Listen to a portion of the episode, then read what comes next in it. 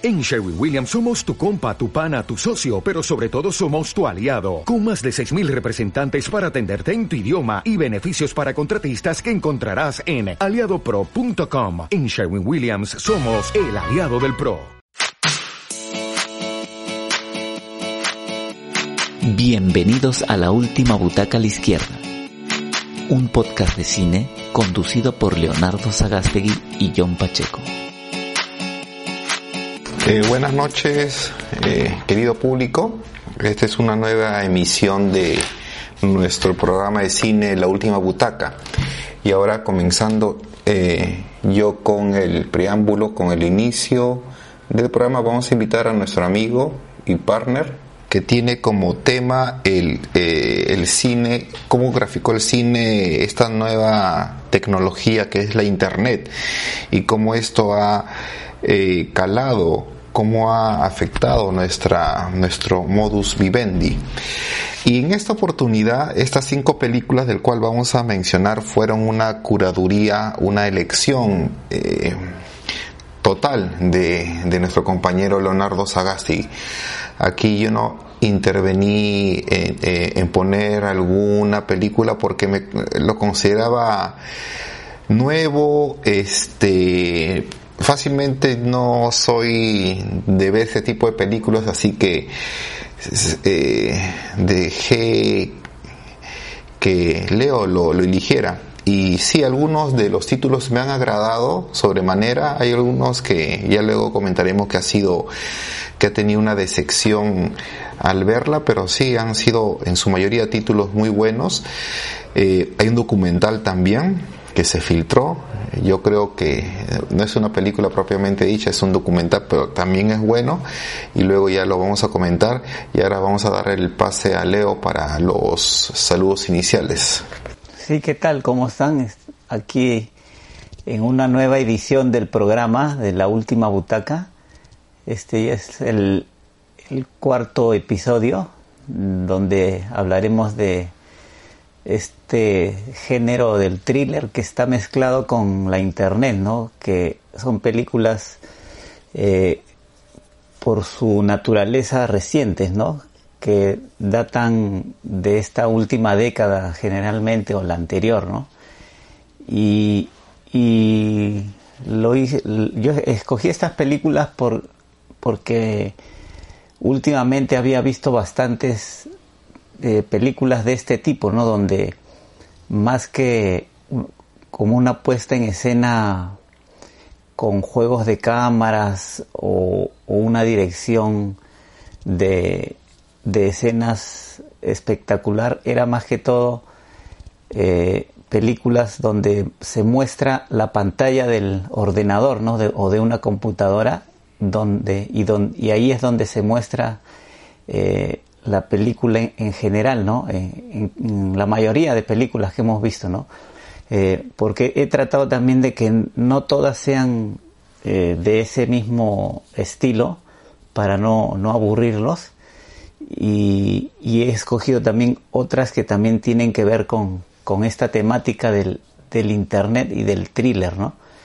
Y porque eh, este, este género que se inició creo que más o menos en el 2004 donde se, se mostraba toda la película a través de un, de un ordenador eh, ha tenido muchas muchas copias ¿no? que se han hecho a lo largo de años recientes ¿no? y unas como bien dices son regulares otras se nota que no, no han estado inspirados y, y, no han tenido la, la habilidad de poder eh, eh, aprovechar ese, esa forma de narrar, ¿no? Y se vuelven un tanto repetitivas, ¿no? Entonces ya, sí, para no seguir ya más con la introducción, vamos a empezar con la primera película que de esta selección, que es eh, la película Desconexión esta película es del año dos, 2012 y eh, fue, fue dirigida por Henry Alex Rubin.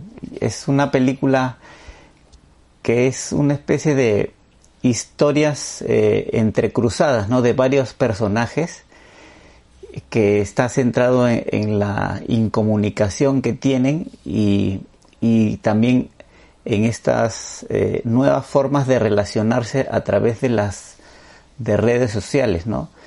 Y, y acá este me gustó bastante esta película porque es eh, más que todo por las actuaciones, ¿no? Que están bien logradas y, y es una película digamos que no es del, del, mainstream, sino es una película más bien independiente, ¿no?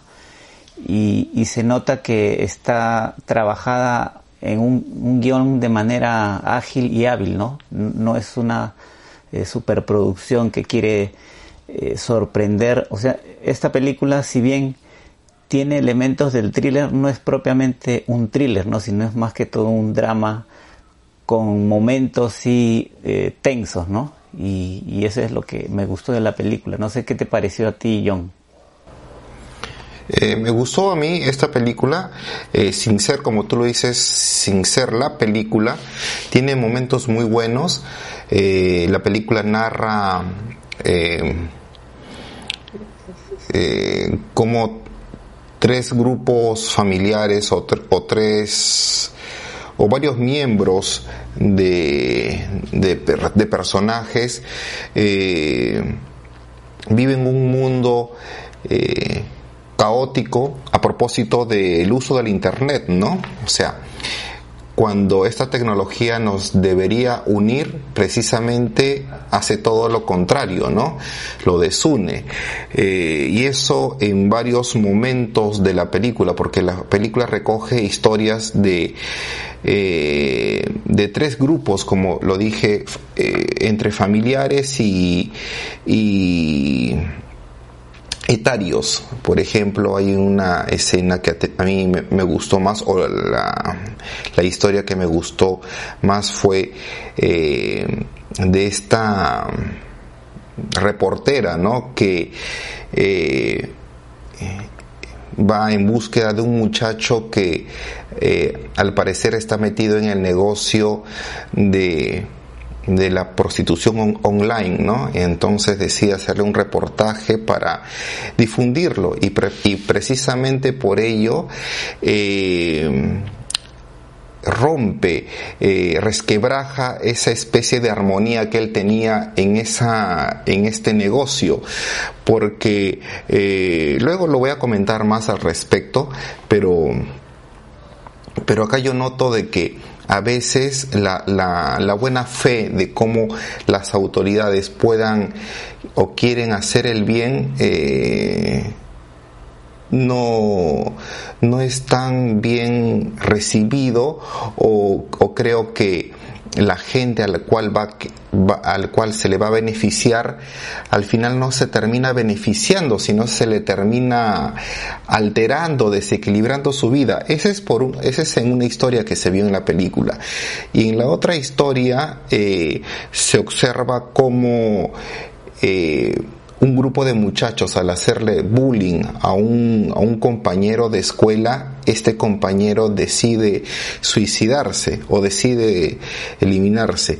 Eh, pero esto me recuerda, esta historia me recuerda, no sé si tú te recuerdas, Leo, a la película de Gus Van Sant, eh, Elephant que fue a inicios del año 2000, ah, que narra, narra ya, pero eh, narra cómo un muchacho que es eh, fruto del bullying puede acometer, puede puede, por ejemplo, vengarse sacando su AKM y acribillando a todos sus compañeros de la escuela.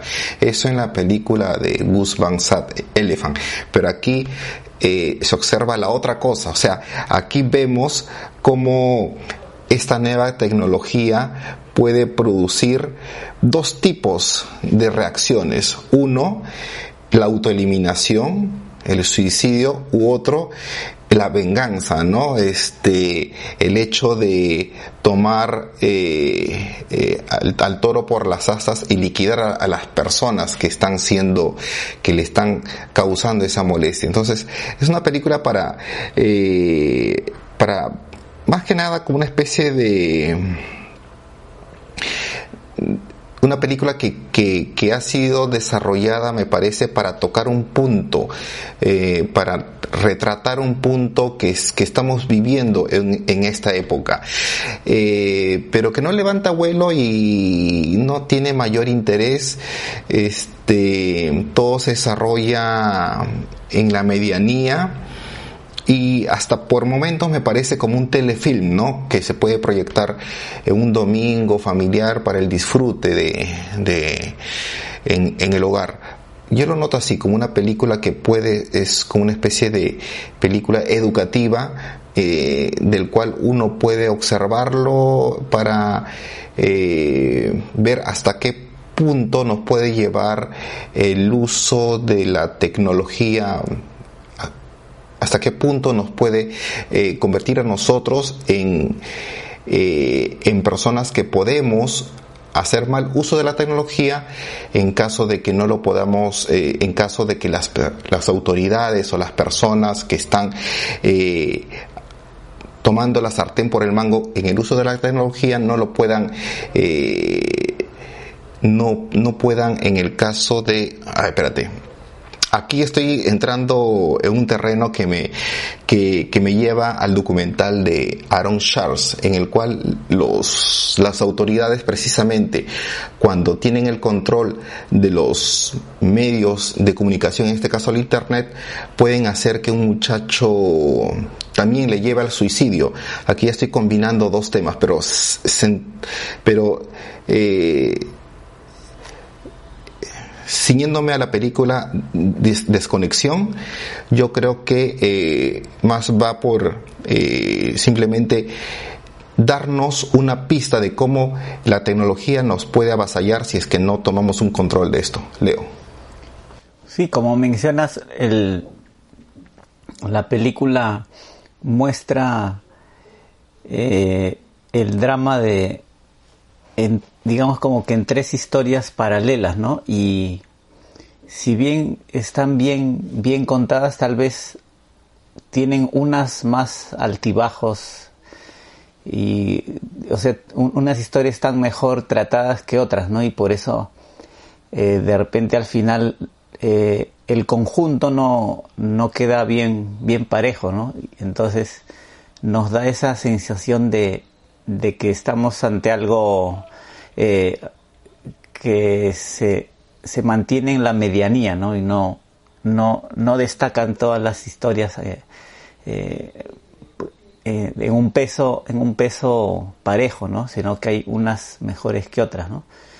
Pero, digamos, al, al, margen de, de esto, son, a mí me pareció que estaban bien bien enlazadas, ¿no? Unas con otras, o sea, no, no se sentía un salto eh, disparejo, o sea, se, se, unían y fluían bien, ¿no? Y, y, eso eh, lo resalto, ¿no? Me pareció que, que, estaba bien hecho, ¿no? Y bueno, se la estamos eh, recomendando para que la puedan revisar. Es una, una película del, como decimos, del año 2012 y, y la pueden buscar en, en internet la pueden encontrar fácilmente.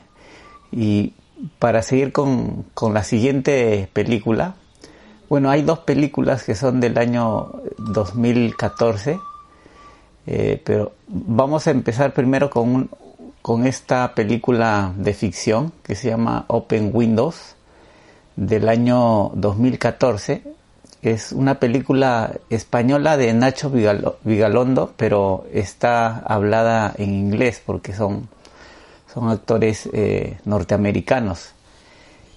Y trata, esta es la, la, historia de un fan de una actriz eh, reconocida mundialmente que eh, él cree que ha ganado un, un sorteo, ¿no? Donde va a la, a cenar con esta actriz y, y ya cuando está en el, en el lugar donde va, van, van a celebrar esto se, se entera por una, una serie de, de una conexión que tiene por internet que, que esto eh, no es real, ¿no? Y empieza a, a, a, obedecer unas órdenes de un, de un personaje que no conocemos, no sabemos quién es, ¿no?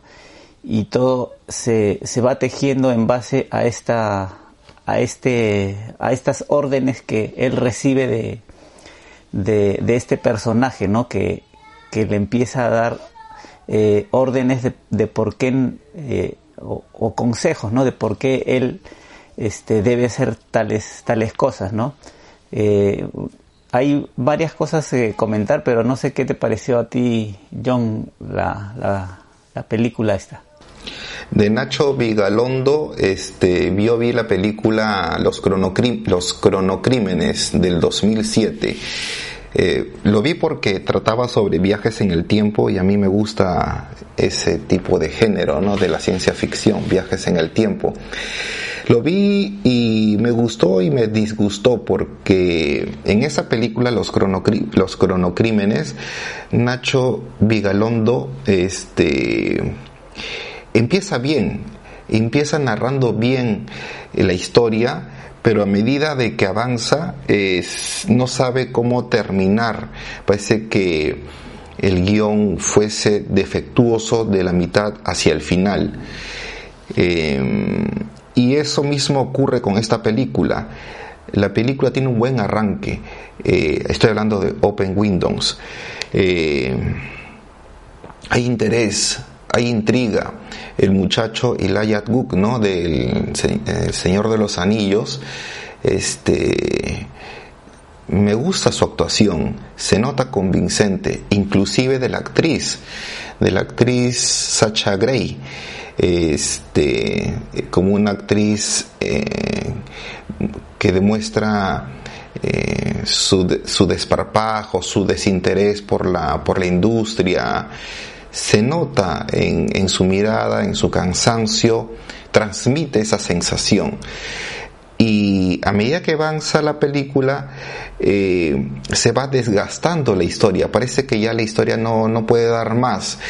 Eh, y eso ya casi en la media hora, en la media hora final de la película ya me parece a mí es un arroz con mango. Porque el, el malvado, el villano, comienza a dar una serie de explicaciones a Elijah Wood de por qué hizo eso o de que antes él era un personaje, un hacker que, que luego otro hacker lo había matado y que y que al final no estaba muerto, sino que se había puesto un chaleco antibalas y estaba vivo. Entonces, nos está dando, obviamente que es una explicación para el espectador, ¿no? Para que el espectador sepa eh, lo que está viendo. O sea, cuando se supone que el espectador debe enterarse por las imágenes, aquí nos estamos enterando por, por los diálogos, por el texto. Y yo creo que no, creo que la película no debe hacer mucho eso, no debe hacer mucho uso del diálogo. El diálogo es mm, de acompañamiento. Eh, para incidir en algunos puntos específicos, pero, pero ya en la media hora final el diálogo es lo que ocupa la mayor parte de... Eh, es la, la, que tiene mayor importancia en la historia. No hay que perderse los diálogos porque si no, no se entiende la historia. Porque las imágenes es una sucesión de cámara al hombro donde no nos dice, no nos transmite mucha información. Entonces, eh, para mí es una película fallida de, de este director español Nacho Vigalondo, ¿no? Vigalongo. Eh, y nada más, es un buen divertimento hasta la hora de, exhibición y luego ya pasa el olvido, Leo. Mm, sí, como mencionas, eh, yo de este director había visto ya hace años un, un cortometraje que fue, eh, digamos que el corto que lo llevó a la fama, que se llama 7 y 35 de la mañana que es un corto bueno. Eh, creo que estuvo nominado al, al Oscar a, Mejor Corto y creo que esa fue, digamos, su, su cúspide, ¿no? Eh, su mejor trabajo, ¿no? Y, de ahí eh, fue atraído por, por Hollywood para hacer una serie de películas, ¿no? Entre ellas esta, esta película que estamos comentando ahora. Y, y no ha llegado al nivel de ese cortometraje que hizo ya hace, creo que es del 2003 ese cortometraje, y sus películas no han llegado a ese nivel de, de ese corto, ¿no?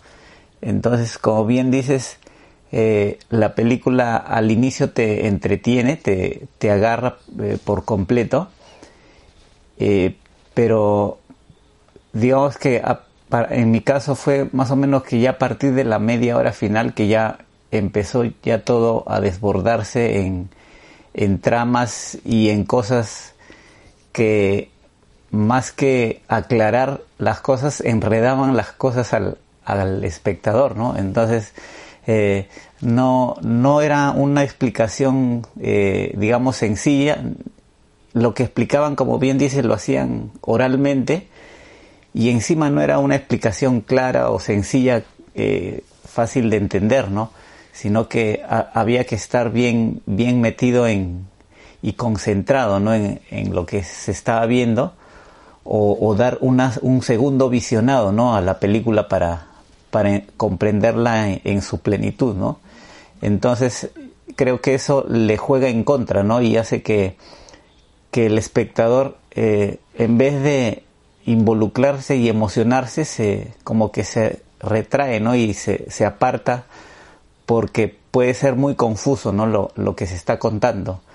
Entonces eso hace que, que a, ciertos espectadores los, los, los aleje ¿no? Del, de, esta, de esta historia que se está contando, que como bien dices, eh, tiene un buen ritmo al, al, mostrar las imágenes, tanto cámaras al hombro o, o, cámaras de vigilancia, ¿no? que están bien combinadas, ¿no? pero eh, después sí eh, decae este, este ritmo y, y, todo se todo como que todo se trata de justificar como sea no a, todo a tropezones no entonces eso es lo que lo, eh, me, me, dejó ese sinsabor no y eso que yo antes ya la había visto esta película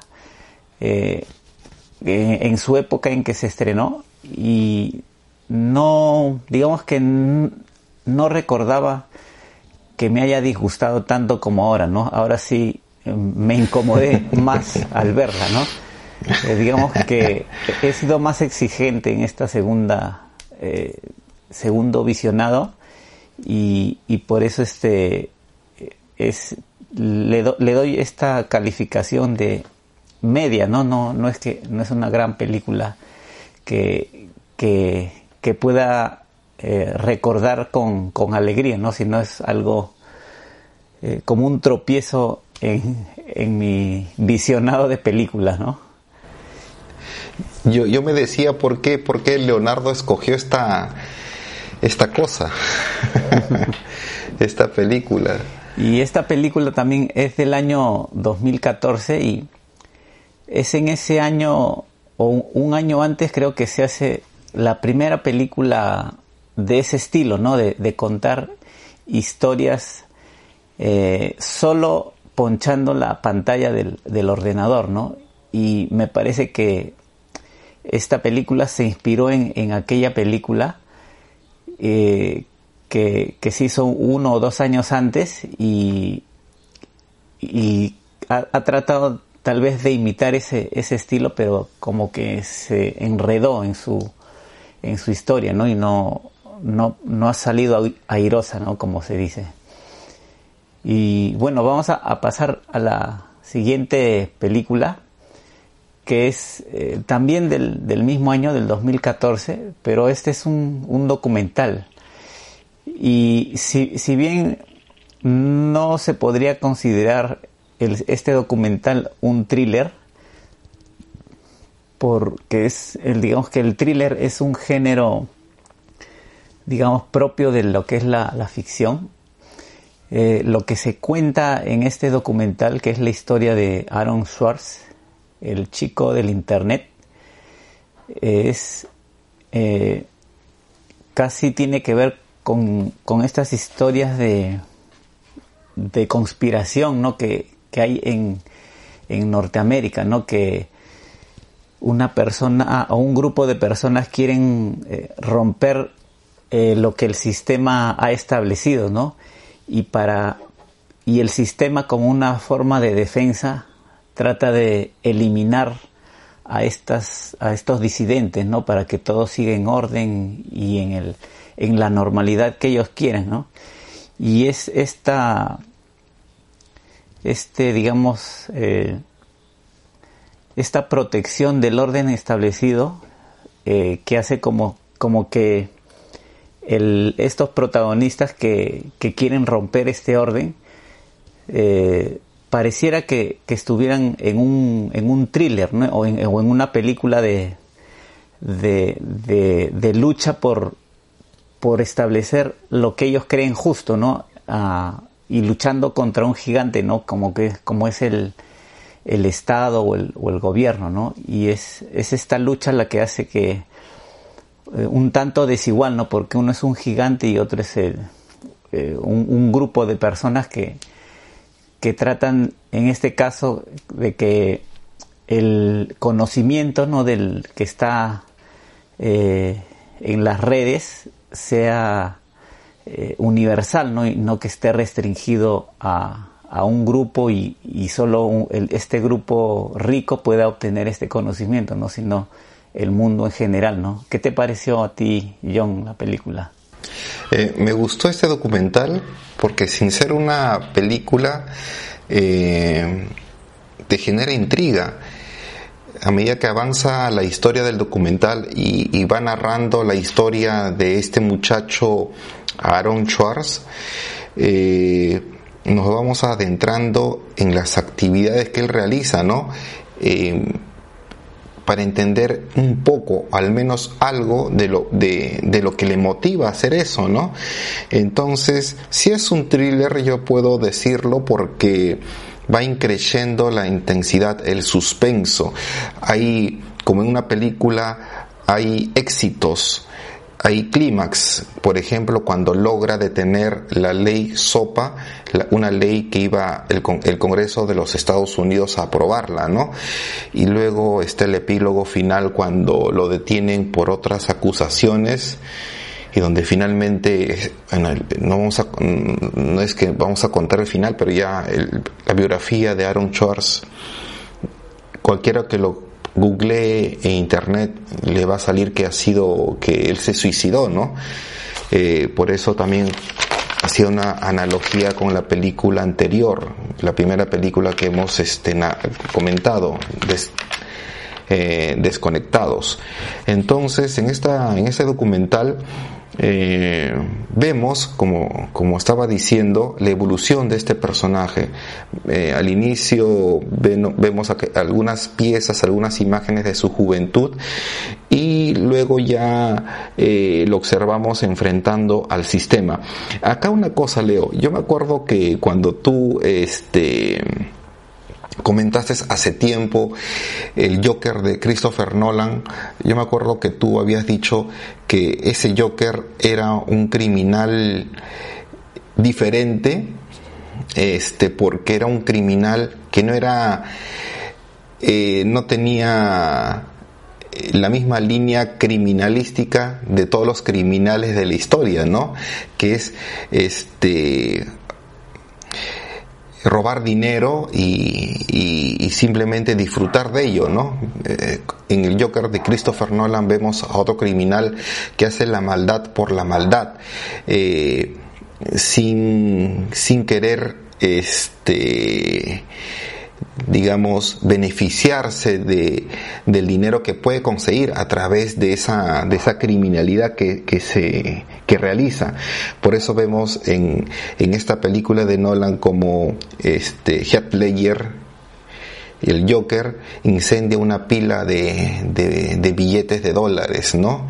Como para ejemplificar eso. Es un criminal nato. Podemos estar ante un Joker que no sabemos eh, las motivaciones que tiene para hacer la maldad por la maldad.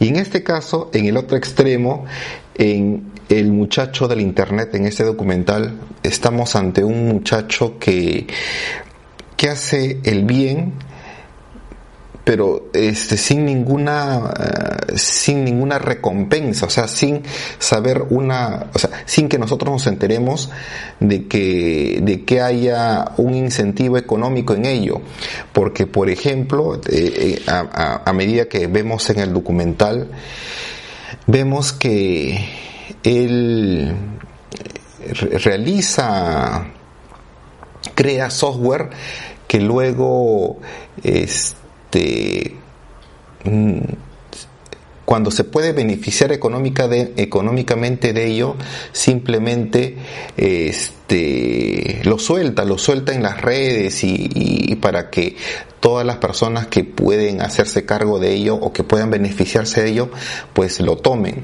De la misma forma, él inició para, para el sistema capitalista, como lo vio el sistema eh, capitalista. Él inició su crimen eh, robando información de librerías públicas para difundirlo o para tenerlo en un servidor para que cualquier persona que desee información sobre cierto tipo eh, de juicios a través de la historia, leyes o artículos que, que tienen que ser pagados para ser descargados, eh, este muchacho lo, lo pone en un servidor, lo descarga. Eh, por lo bajo de, de, entidades públicas y lo pone en un servidor para que cualquier persona que desee simplemente lo, lo, tome.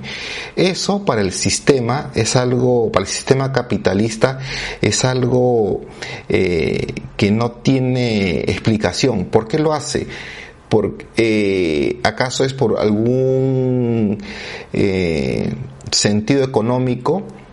Y en la indagación que realizan las autoridades observan que no hay ningún interés económico detrás de eso. O sea, eh, vemos el otro extremo del, del, Joker de Nolan aquí en este personaje. Eh, el bien por el bien, eh, un bien altruista, un bien que no se puede entender, o sea, un bien que el sistema capitalista estadounidense no puede entenderlo. Y como no puede entenderlo, en un primer momento lo sueltan, lo absuelven.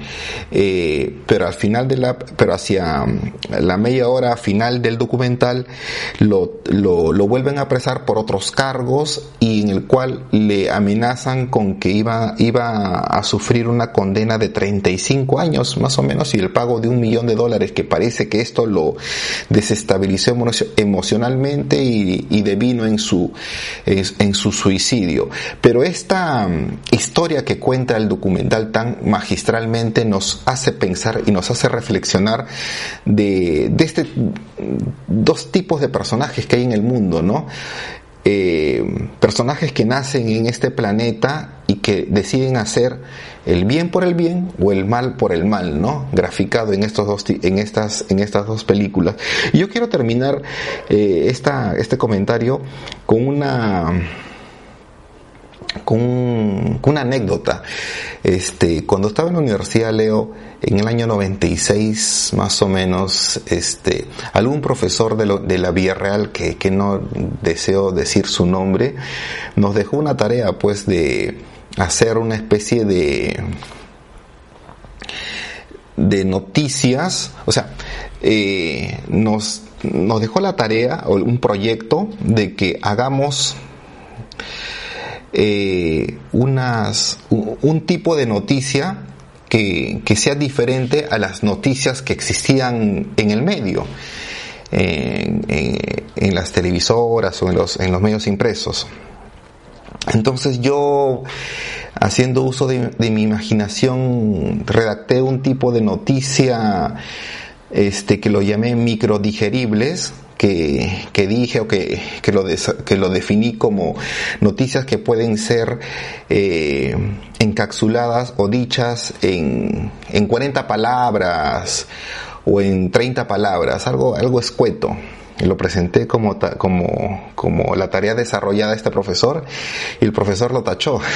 Dijo, esto, esto no tiene ni pies ni cabeza, esto no, esto no puede realizarse. entonces, este, ya yo me fui con la cabeza gacha, lo, lo guardé y me fui. Eso fue en el 96, 97. Más de 10 años después o 15 años después, veo, bueno, eh, salvando las distancias, veo esa, esa forma como yo elaboré esta, esta especie de, de, de artículo noticioso, lo vi desarrollado en el Twitter. Entonces yo me dije, pucha, pude, pude haberme vuelto millonario. Entonces yo ante eso y al ver este documental puedo observar cómo este las los a ver las teorías de vanguardia que pueden eh, desarrollar los chicos, los muchachos que están creciendo, que se están desarrollando con estas nuevas tecnologías, estas, digamos, teorías de vanguardia que, se, que, que estos muchachos puedan desarrollar chocan con un sistema de educación, chocan con unos profesores que tienen un sistema de educación antigua, desfasada, que no va con los nuevos vientos de esta actualidad. Y qué tan difícil o peligroso y que ah, aunque la frase sería, la palabra sería que qué pérdida para, para para la sociedad sería que estos profesores, en vez de incentivar aquello, eh, eh, eh, evaluando bajo un sistema de educación antigua, anulen o desaprueben estas iniciativas, ¿no? Entonces, esto es lo que hemos visto en este documental y me hizo pensar, me hizo, me remontó a esta anécdota de hace ya más de 20 años. Entonces, es un documental que nos permite, es de visión obligada para los profesores y para los alumnos porque les permite ver cómo una educación desfasada en todos los niveles, desde los profesores hasta las autoridades, puede eh, no incentivar el, desarrollo de la tecnología que viene de los muchachos, que viene de los muchachos que están naciendo con estos, con estas nuevas tecnologías, Leo. Sí, bueno, ya para concluir eh, el comentario de esa película. Yo, yo tampoco había visto antes esta película y la descubrí recién para este, para este programa, ¿no? Para, para la realización de este programa me puse a investigar eh, películas con esa temática, ¿no? Del internet y, y que tengan algo de, de thriller, ¿no? Y, y por suerte encontré información en una lista es, esta película y, y sucedió, de, la escogí tal vez si, si tú, John, hubieras sido el encargado de, de, hacer la selección, no, no hubieras escogido esta película porque tú no sueles leer la sinopsis de las películas antes de verlas. Entonces, este, yo sí, yo sí tuve que leer la sinopsis para, para darme una idea de, de, qué es lo que cuenta ¿no? la película y ver si, si es que se puede eh, comentar en este programa, ¿no? Y, fue por la lectura de esta sinopsis que me animé a, verla y a recomendarla en, este programa. Pero como tú bien sabes, hay sinopsis que, que te cuentan a veces parte de la película, ¿no? Y o a veces la sinopsis no te cuentan bien lo que la película eh, al final es, ¿no? Sino te, te pueden vender gato por liebre, ¿no? algo así, ¿no? Entonces, en este caso sucedió algo, similar, ¿no? Aunque no en una gran dimensión, pero eh, para que te des una idea de, de, por qué me interesé en ver esta película, hay, una frase en la sinopsis, en la parte final, que dice, eh, poco después, a la edad de 26 años, Schwartz fue encontrado muerto de un aparente suicidio en su apartamento de Brooklyn. Así termina la sinopsis. Entonces, al yo leer esto que decía muerto de un aparente suicidio, eh, me llamó a mí la atención de que ah, ha, habido como un, un complot o, una organización que, que ha estado tras la muerte ¿no? de, este, de este joven. ¿no? Entonces ese interés de, descubrir por qué es que se ha suicidado o quién ha hecho que se suicide, eh, me atrajo a, ver la película. Pero cuando uno ve la película se da cuenta de que no, no se muestra este suicidio como, como si fuera la culpa o como si hubiera estado eh, programado o organizado por alguna entidad en especial, ¿no? sino que se cuenta como que él eh, no resistió toda esta presión de, de los juicios que tuvo y, y se suicidó, ¿no? ¿no? No se siente en el documental que haya sido algo organizado o, maquinado por, por, alguna entidad gubernamental, ¿no? Entonces, eh, eh, eso también, este, si bien eso me, me, esa, esa frase me incitó a ver el documental, al final me di cuenta de que no, no, no era verdad, ¿no? Pero igual agradezco haberlo visto porque es una película muy buena, ¿no? Que, que me contó una historia que yo no conocía y que pude, pude ver este, los beneficios que trajo en su época este joven ¿no? a, su comunidad. ¿no? Y, por eso la, la, recomendé y la puse aquí en este ciclo. Sí, buena elección, buena elección, Leo, con el, mm, el hijo del Internet. Sí, y bueno, pasamos a la siguiente película, que es del 2018 y es la película Searching, o en castellano también se le ha titulado eh, Búsqueda, que es la historia de, un padre, un padre de familia que, también a través de la pantalla de, su ordenador eh, conocemos la historia previa ¿no? a lo que sucede a través de de unas fotos donde se le ve a él con su esposa y su hija eh, viviendo una vida, eh, digamos, una vida feliz y eh, por una circunstancia en especial la, la mamá este, tiene una enfermedad y al final quedan solamente los dos, ¿no? Y esto es como una introducción a la película, ¿no? Y ya después estamos ya en el momento actual, pero todo se desarrolla a través del, de la pantalla del, del ordenador de, del padre, ¿no? Y eh, a mí me gustó esta forma en que está eh, contada, ¿no? Porque eh, todo lo que se ve en, en, la pantalla es relevante e importante para, para lo que se está contando, ¿no? Porque vemos que en un momento determinado en la película la hija desaparece, ¿no? Y él empieza a buscar a través de los archivos que tiene en la computadora, eh, empieza a investigar y se va dando cuenta de una serie de, cosas que, lo llevan a, seguir diferentes pistas, ¿no? Unas falsas, otras más certeras, pero eh, es, es, a través de esta, de esta búsqueda que nosotros también queremos saber qué es lo que le ha pasado a la hija, ¿no? No sé qué te pareció, John, a ti la película.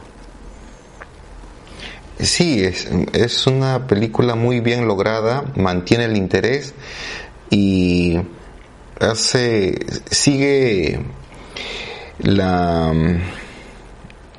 eh, a pie juntillas lo que propone Billy Wyler, ¿no?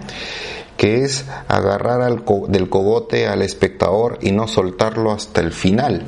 Y esto es lo que se ve aquí, no hay un interés que va creciendo, este, no se, no disminuye en ningún momento, eh, y hasta noto ciertas, este, similitudes a manera de homenaje con Hitchcock, ¿no? con la película Psicosis. Este, por ejemplo, el tema de las falsas pistas, ¿no? Por ejemplo, hacia la mitad de la película vemos una falsa pista puesta en el hermano, en el tío de la víctima, el hermano del, del papá, ¿no? Y todo el mundo, yo creía ya que este tipo era pues este el culpable, pues, pero no, no, no, eh, no es, no, no iba por allí la, la investigación, y, e inclusive hasta el, hasta el propio auto que es eh, puesto en la laguna con, los billetes de dólares dentro del auto, un claro homenaje a la película Psicosis de, de Hitchcock. Entonces, y tiene también esa atmósfera hitchconiana en el cual este eh, hay una hay una siniestralidad eh, en saber qué cosa le pasó a la chica. Y este y, el indicio mm, eh, menos pensado da pie a, que hacia el final de la película el padre logre dar con, con la persona responsable. Gran final un buen final.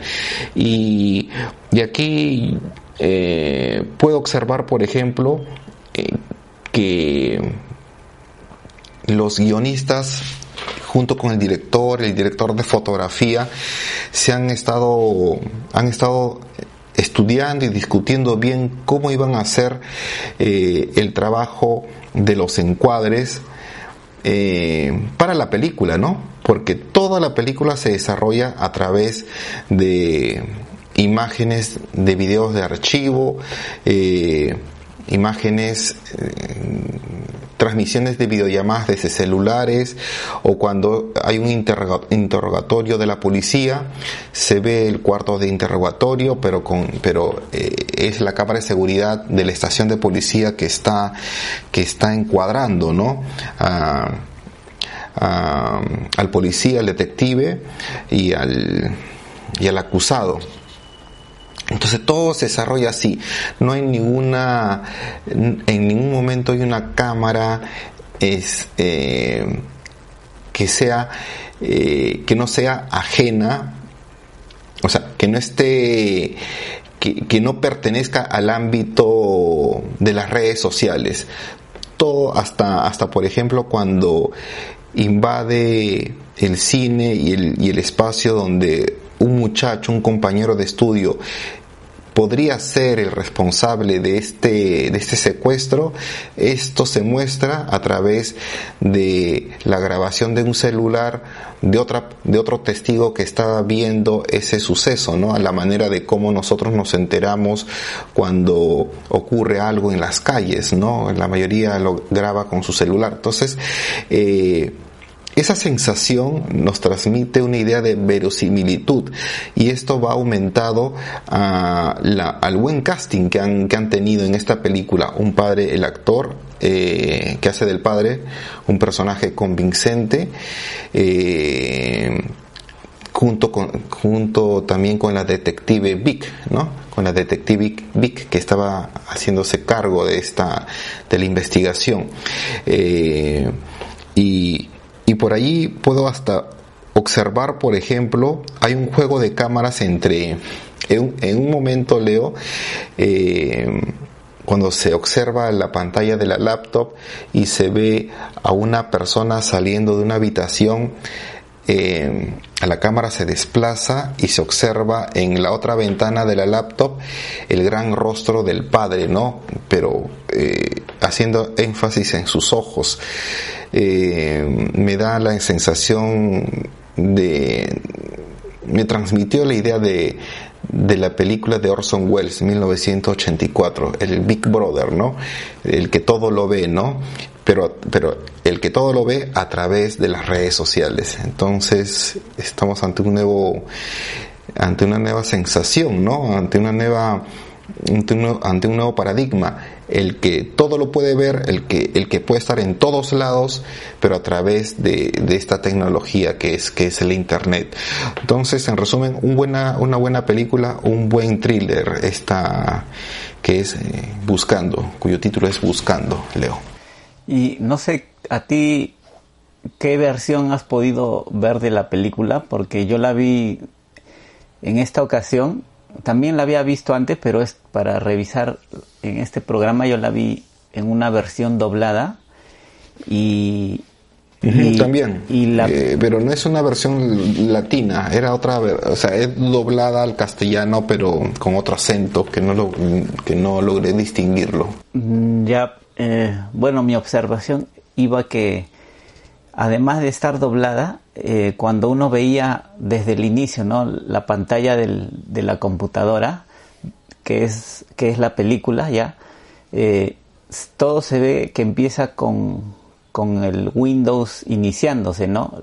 La, imagen de este prado verde, esta imagen típica del Windows que, que empieza y se prende y se, se, empieza a ver que la computadora está en, al menos en la que yo vi, eh, todo está en castellano, todo está en español, todo el, texto. todo es hasta el final. Se han, se han dado hasta el trabajo en eso, ¿no? Para no solo de doblar la, la película, ¿no? sino hacerlas de repente varias versiones en distintos idiomas ¿no? Eh, de, de, estas pantallas para todos los espectadores del mundo, ¿no? porque eh, esta, esta, película es, eh, es norteamericana y supongo que originalmente todo debe estar en inglés, ¿no? pero se han dado también el trabajo de, de hacer las pantallas con el idioma eh, en español, ¿no? Y, me parece es, eh, un trabajo grande, ¿no?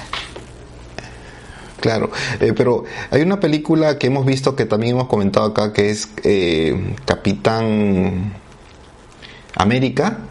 El Capitán América, una, una, una, versión del Capitán América, cuando el Capitán América Soldado de este, estaba en el presente, creo que es Soldado de Invierno, estaba en el presente y le decían cosas que tenía que, que observar, que ver antes de que antes de que muera o que o que, o que habían sucedido cosas tan importantes que él tenía que ver eh, después de haber estado 30 años durmiendo y él apuntaba en una libretita esas cosas ¿no? que mm. tenía que, que, observar y entre las cosas que estaba que se leía porque ponchó la cámara un momento esa libreta decía pisco la palabra pisco y otras palabras más.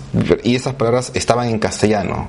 O sea, yo creo que eh, eh, la industria de entretenimiento generará pues este eh, esos momentos tendrán varias versiones de las películas en, en diferentes títulos como a diferentes continentes, regiones vayan, de tal forma que este pues obviamente conquiste los mercados de, todo el mundo, pero es un chambón, es un chambón pero que logra su cometido, ¿no? Sí, yo pensaba que eso solo lo hacían en las animaciones, en los dibujos para, para niños, ¿no? Que sí he visto esas, esas traducciones, ¿no? De, de los textos, pero en este caso sí me di cuenta recién que lo han hecho en toda la película y, casi toda la película es pues, puro, es, puro texto, ¿no? Que se ve en la pantalla, ¿no?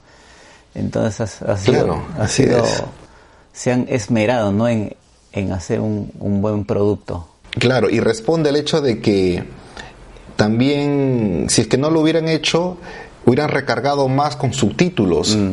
porque eh, si, ya tenemos los subtítulos de las voces, a eso se le añade el subtítulo de, de lo que está escrito mm. en la computadora, iba a ser un zafarrancho visual para el que lo viera, ¿no? Mm. Entonces creo que era una ayuda más.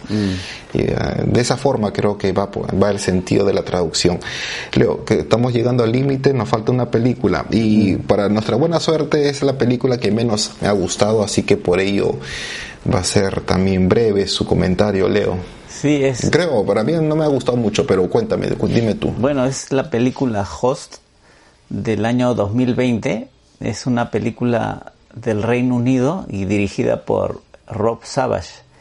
Y esta película, como es reciente, eh, trata, eh, aparte de este tema de la Internet y del terror, eh, está, digamos, actualizada con, con, lo último de esta pandemia, ¿no? Del, del, coronavirus.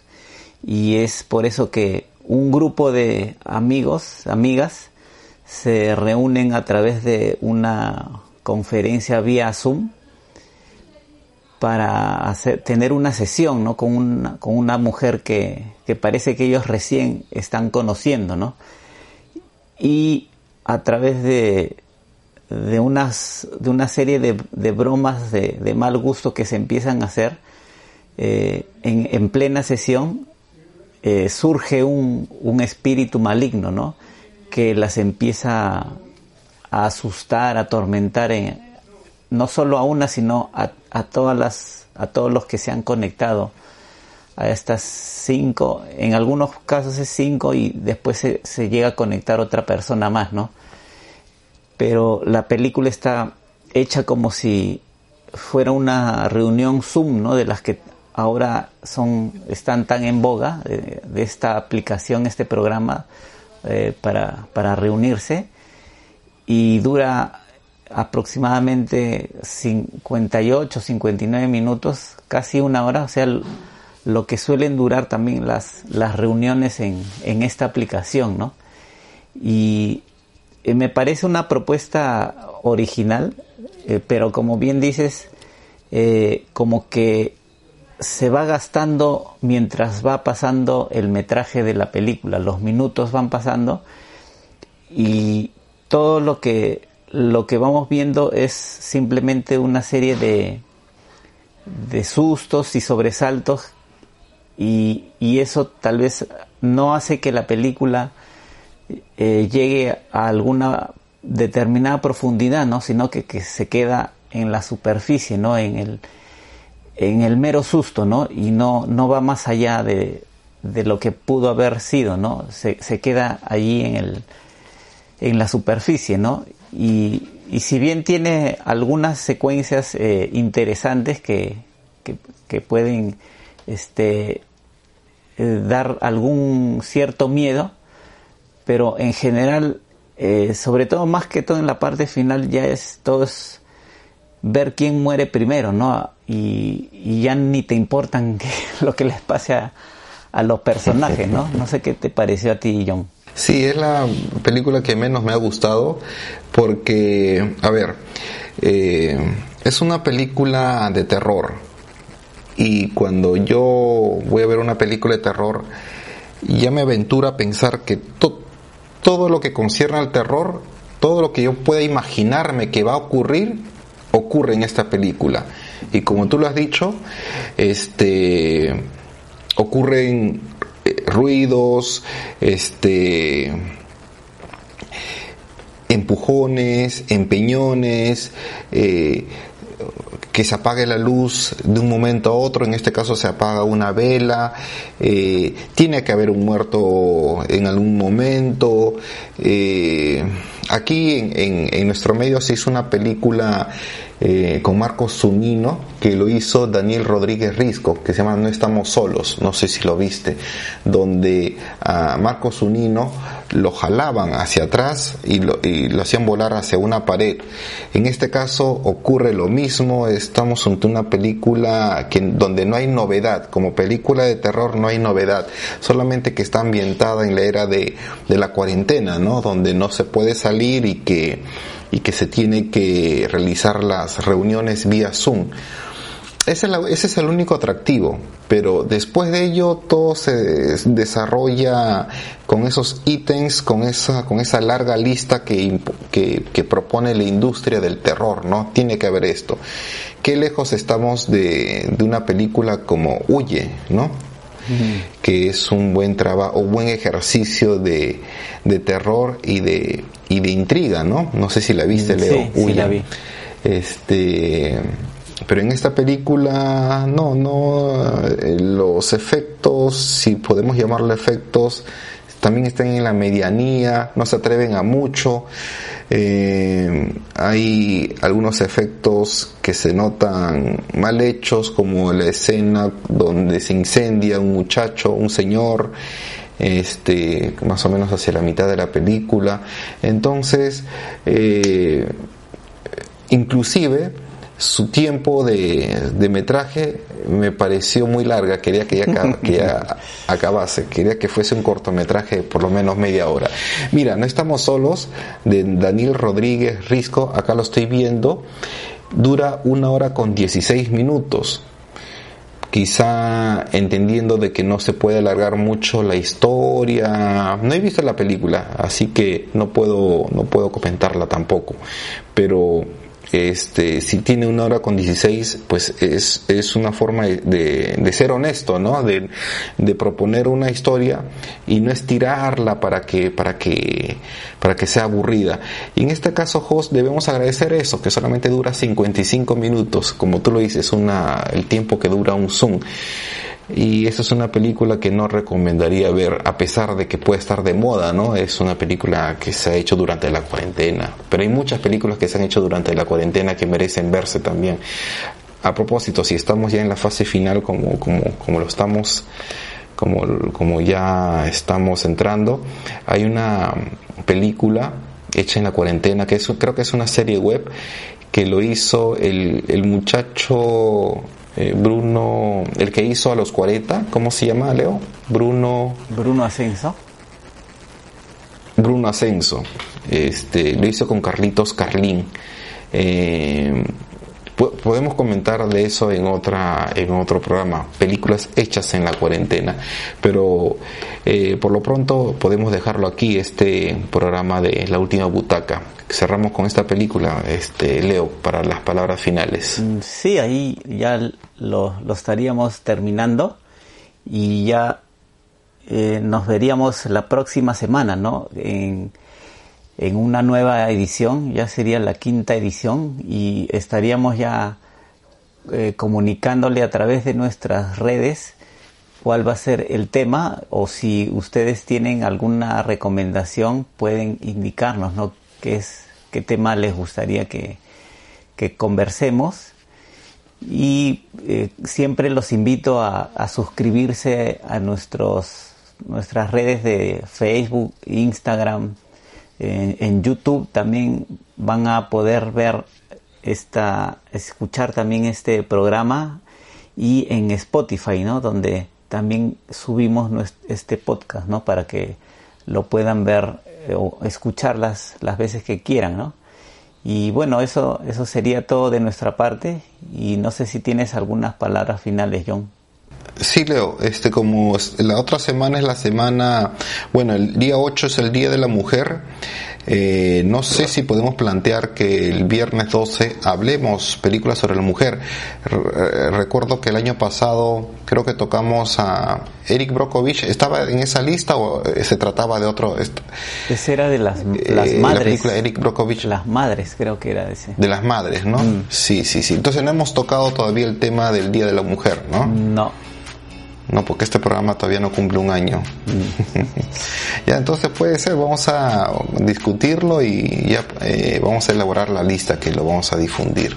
Mm, ya. Bueno, por lo pronto ha sido todo por hoy, entonces eh, nos estamos viendo el próximo viernes, amigo. Leo el saludo. Ok, está bien, ya, ya nos estamos viendo hasta la otra semana. Chao. Nos vemos, hasta luego.